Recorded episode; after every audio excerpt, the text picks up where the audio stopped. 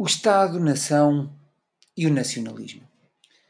A comemoração do Dia de Portugal, de Camões e das comunidades portuguesas, no passado dia 10 de junho, revelou-se como a oportunidade ideal para aprofundar o tema do nacionalismo e a sua conotação mais negativa com a questão racial e religiosa, como atormentava faz algum tempo.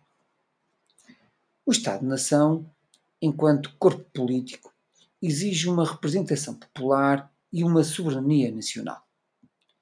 A emancipação das nações era atingida quando adquiriam a consciência de serem entidades culturais e históricas e o seu espaço territorial representava um passado, um presente, um futuro que dependeria do desenvolvimento de uma civilização comum.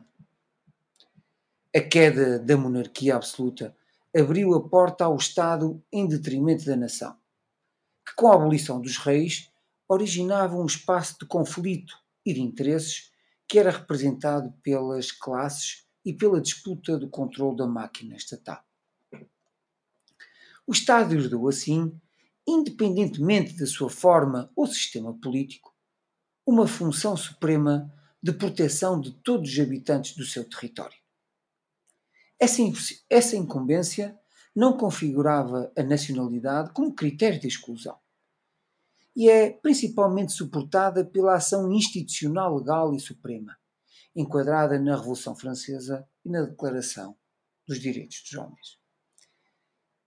A tragédia do Estado-nação surge quando, em nome da vontade do povo, o Estado foi forçado a reconhecer como cidadãos apenas os nacionais a conceder completos direitos civis e políticos apenas àqueles que pertenciam à comunidade nacional por direito de origem e de facto de nascimento. Na sua essência, o nacionalismo é a expressão perversa da transformação do Estado em instrumento da nação.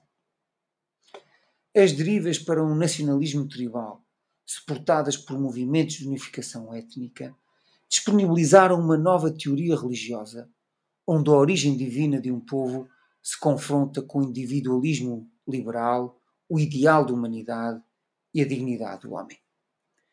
A ambição de raça dominante faz parte desse sentimento instintivo de repulsa pela responsabilidade comum. Não nascemos iguais.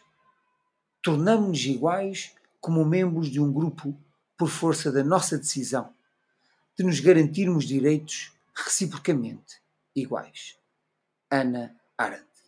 A todos os ouvintes da Voz do Marão, o resto de uma boa semana.